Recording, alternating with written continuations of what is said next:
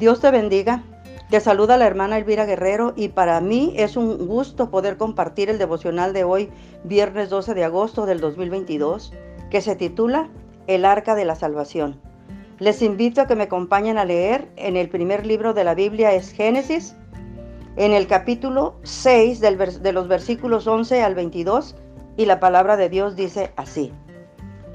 Y se corrompió la tierra delante de Dios y estaba la tierra llena de violencia. Y miró Dios la tierra y he aquí que estaba corrompida porque toda carne había corrompido su camino sobre la tierra. Dijo pues Dios a Noé, he decidido el fin de todo ser porque la tierra está llena de violencia a causa de ellos y he aquí que yo los destruiré con la tierra. Hazte un arca de madera de gofer Harás aposentos en el arca y la calafatearás con brea por dentro y por fuera. Y de esta manera la harás. De 300 codos de, longitud del arca, de 50 codos su anchura y de 30 codos su altura. Una ventana harás al arca y, y la acabarás a un codo de elevación por la parte de arriba y pondrás la puerta del arca a su lado y le harás piso bajo, segundo y tercero y he aquí que yo traigo un diluvio de agua sobre la tierra para destruir toda carne en que haya espíritu de vida debajo del cielo.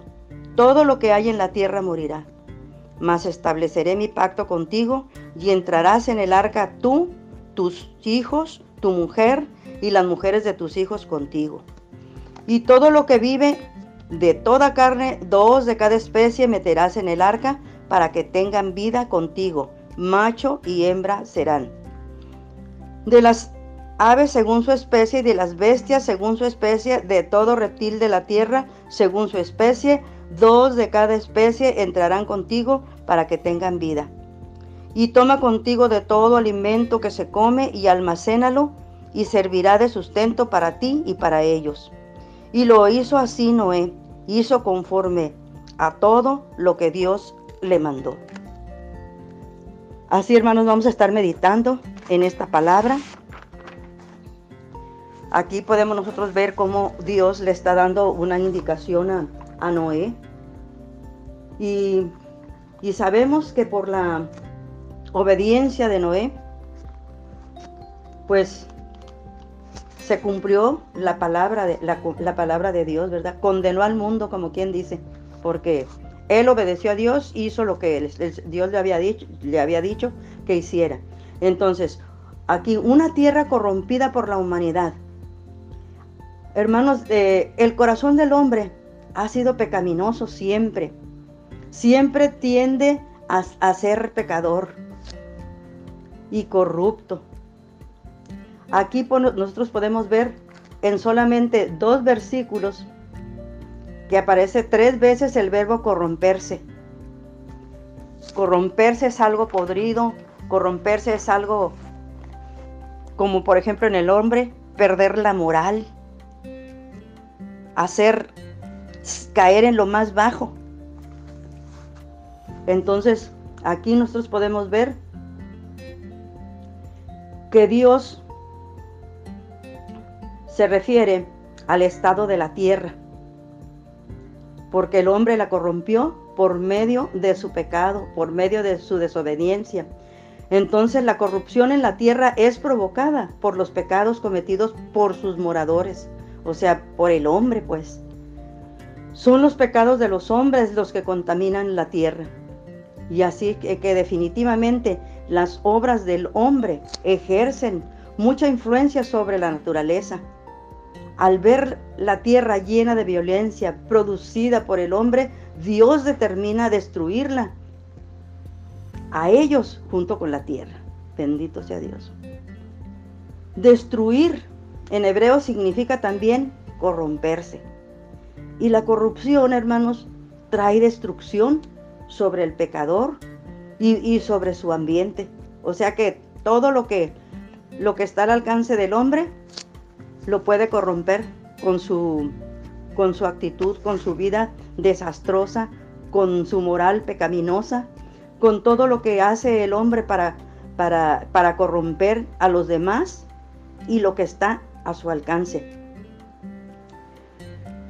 Tenemos entonces que la corrupción trae destrucción sobre el pecador y sobre su ambiente. Ahora nosotros reconozcamos que estamos perdidos en nuestros pecados y confiemos siempre en la bondad del Señor. Nosotros sabemos que, como dice la palabra del Señor, eh, como todos pecaron y porque todos pecaron, ¿verdad? Están, están destituidos de la gloria de Dios. No hay, no había nadie que no, eh, que no hubiera pecado. Entonces todos somos pecadores, pero tenemos nosotros una esperanza, ¿verdad? En la bondad de nuestro Dios. Porque nosotros vemos aquí como la violencia, la corrupción del hombre influyen en la tierra, influyen en el ambiente, influyen en todo, pero nosotros sabemos que tenemos un Dios todopoderoso que nos puede que nos puede ayudar para que todo esto cambie, porque sabemos que la ira de Dios va a venir y aunque muchos no lo crean, así como en el tiempo de Noé no llovía, pues la gente estaba eh, contenta haciendo y deshaciendo sobre la tierra. ¿Por qué? Porque decían, está loco Noé, ¿cómo que va a llover? Está haciendo un arca, que porque va a, venir un diluvio. Y la palabra de Dios dice que en ese, en ese entonces brotaba de, debajo de la tierra un vapor que era el que regaba las matas porque no había lluvia. Y, por eso la gente no creía. Y ahora, eh, si, si el mundo va a terminar en fuego, la gente no lo cree porque nunca porque nunca ha, habido eso, ¿verdad? Pero si nosotros estamos viendo las señales y estamos viendo todo lo que está aconteciendo, debemos de hincarnos y, pedirle a Dios que nos ayude, ¿verdad? Que nos ayude para que nosotros seamos mejores y para que esta tierra no sea destruida. Pero eh, Dios tiene la última palabra. la, palabra del Señor no pasa por alto. La palabra de Dios se cumple. Y le dice Dios a Noé, Jehová, ¿verdad? Le dice a Noé, hazte un arca. Aquí en los versículos eh, que están en el capítulo 6, del 14 al 22, dice, Dios, Dios manda a Noé hacer un arca de madera. Así que hermanos, Dios determina el tipo de material que se utilizará, el tamaño del arca y cada uno de sus componentes. Y Noé, obediente, él construye el arca conforme al mandato de Dios. Así deberíamos de ser todos nosotros, obedientes al mandato de Dios, obedientes a la palabra del Señor, ¿verdad? Porque porque un hijo de Dios debe ser obediente con el Padre, si somos sus hijos debemos obedecerlo. El propósito del arca aquí, hermanos, es la preservación de la vida. Es la preservación de la vida. En el versículo 19 dice, y de todo lo que vive de todo ser, dos de cada especie meterás en el arca para que tengan vida contigo, macho y hembra serán. Dios estaba preservando la vida de animales y estaba preservando la vida de, de la familia de Noé, junto con Noé, ¿verdad? Porque todo lo demás iba a perecer. Así lo dice la palabra del Señor. Dice, aunque todos los seres vivientes perecerán por el juicio del diluvio, los que están dentro del arca vivirán. ¿Y quién estaba dentro del arca? Esos animalitos y también estaba Noé con toda su familia. Dios manda a Noé y a su familia entrar en el arca, al igual que a los animales.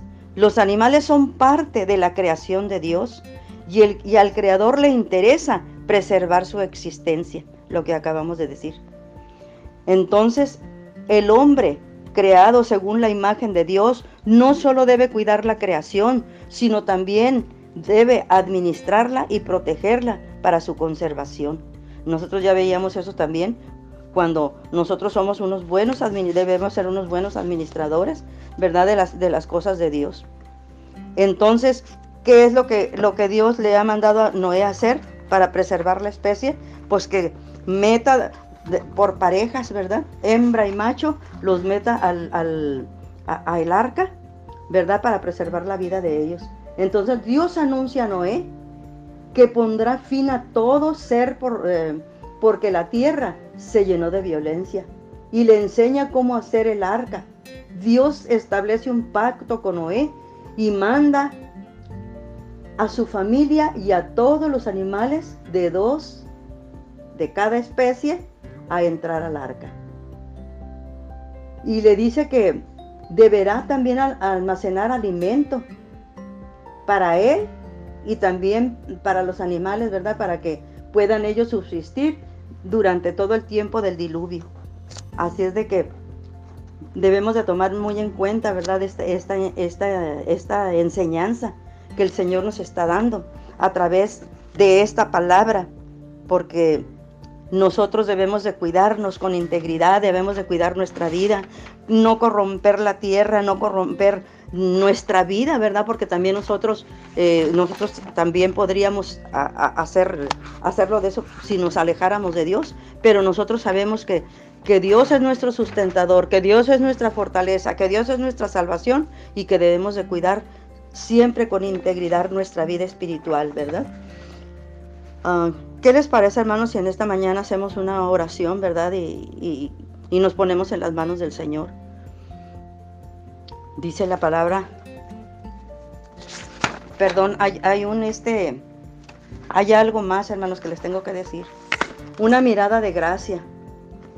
Es un testimonio que dice, hay un refrán que dice, nadie apunta a su agenda, los, en su agenda, eh, los favores recibidos.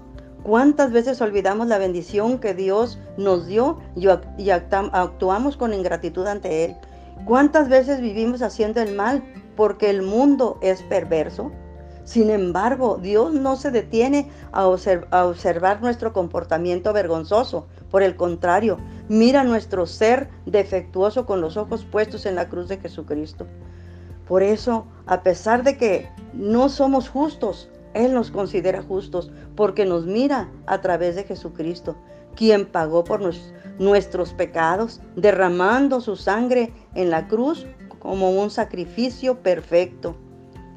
En aquel sitio donde dejamos nuestros pecados, Dios nos da la misión de la cruz para permitirnos avanzar con el propósito de ver los rastros de la sangre del Hijo que hay en nosotros, aunque no lo merezcamos. Así que oremos para poder vivir una vida que se aferra a la misión, en lugar de una vida patética que lucha con la carga del pecado, siendo agradecidos a la gracia de, Dios que nos amó. La carga que llevamos sin Jesucristo es puro sufrimiento, pero la carga que llevamos caminando junto a Él es misión y es gozo. Amén, así es. Sin Cristo nada somos. Por eso tenemos que subirnos al arca. Ahora sí, hermanos, vamos a hacer una oración a, nuestro Dios. Acompáñeme. Jehová Dios Todopoderoso, vivimos ante ti, venimos ante ti, Padre, con un corazón que se lamenta, Señor, por toda la maldad y la corrupción que, al igual que en los tiempos de Noé, hoy en la actualidad existe la desobediencia, a Dios y la corrupción y la maldad están destruyendo la humanidad y también a la tierra. Y todo mundo lo pasa por desapercibido, pensando que la ira de Dios no vendrá. Y se burlan, Señor, de nosotros, de los cristianos, de los creyentes, y dicen que somos fanáticos, que estamos locos, que no es cierto. Pero nosotros, Señor, tu pueblo, bendito Dios, sabemos que su palabra es fiel y verdadera y todo se cumplirá. Señor, te rogamos, nos des mucha fe para obedecerte, Padre, para obedecer tu palabra, mostrándole al mundo que ahora el arca es Jesucristo nuestro Salvador.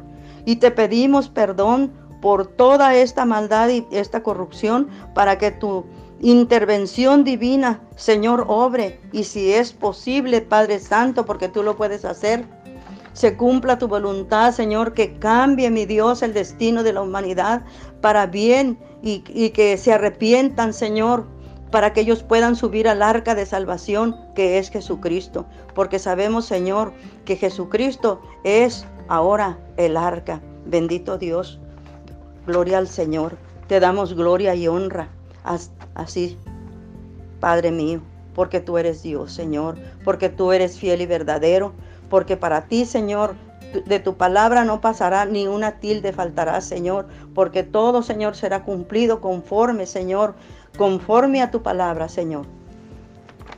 Dios les bendiga, hermanos. Gracias, Señor. Bendito sea tu nombre, Señor. Amén. Así, hermanos, les invito a que sigan escuchando los siguientes devocionales que nos ayudan a conocer más de la Biblia y que la palabra de Dios edifique nuestra vida espiritual. Te damos gloria, Señor, honra y gloria. Amén. Dios me los bendiga, Dios me los guarde y Dios me los fortalezca.